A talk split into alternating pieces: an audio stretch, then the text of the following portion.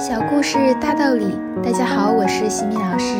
今天和大家分享的是哈佛家训经典小故事，故事的题目是《生命的价值》。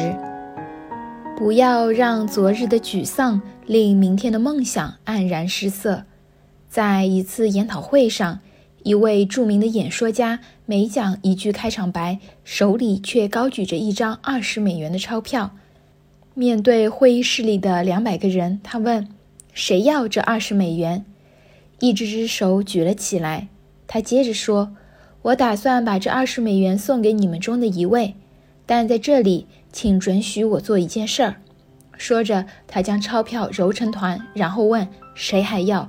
仍有人举起手来。他又说：“那么，假如我这样做，又会怎么样呢？”他把钞票扔到地上，又踩上了一脚，然后用脚碾了它。而后他又拾起了钞票，钞票已经变得又脏又皱。现在谁还要？还是有人举起手来。朋友们，你们已经上了一堂很有意义的课。无论我如何对待那张钞票，你们还是想要它，因为它并没有贬值，它依旧值二十美元。人生路上，我们会无数次的被自己的决定或者碰到的逆境所击倒、欺凌，甚至碾得粉身碎骨。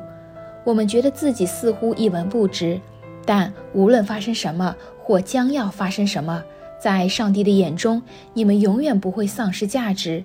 在他们看来，肮脏或者洁净，衣着齐整或者不齐整，你们依然是无价之宝。哈佛箴言：生命的价值不依赖我们的所作所为，也不仰仗我们结交的人物，而是取决于我们本身。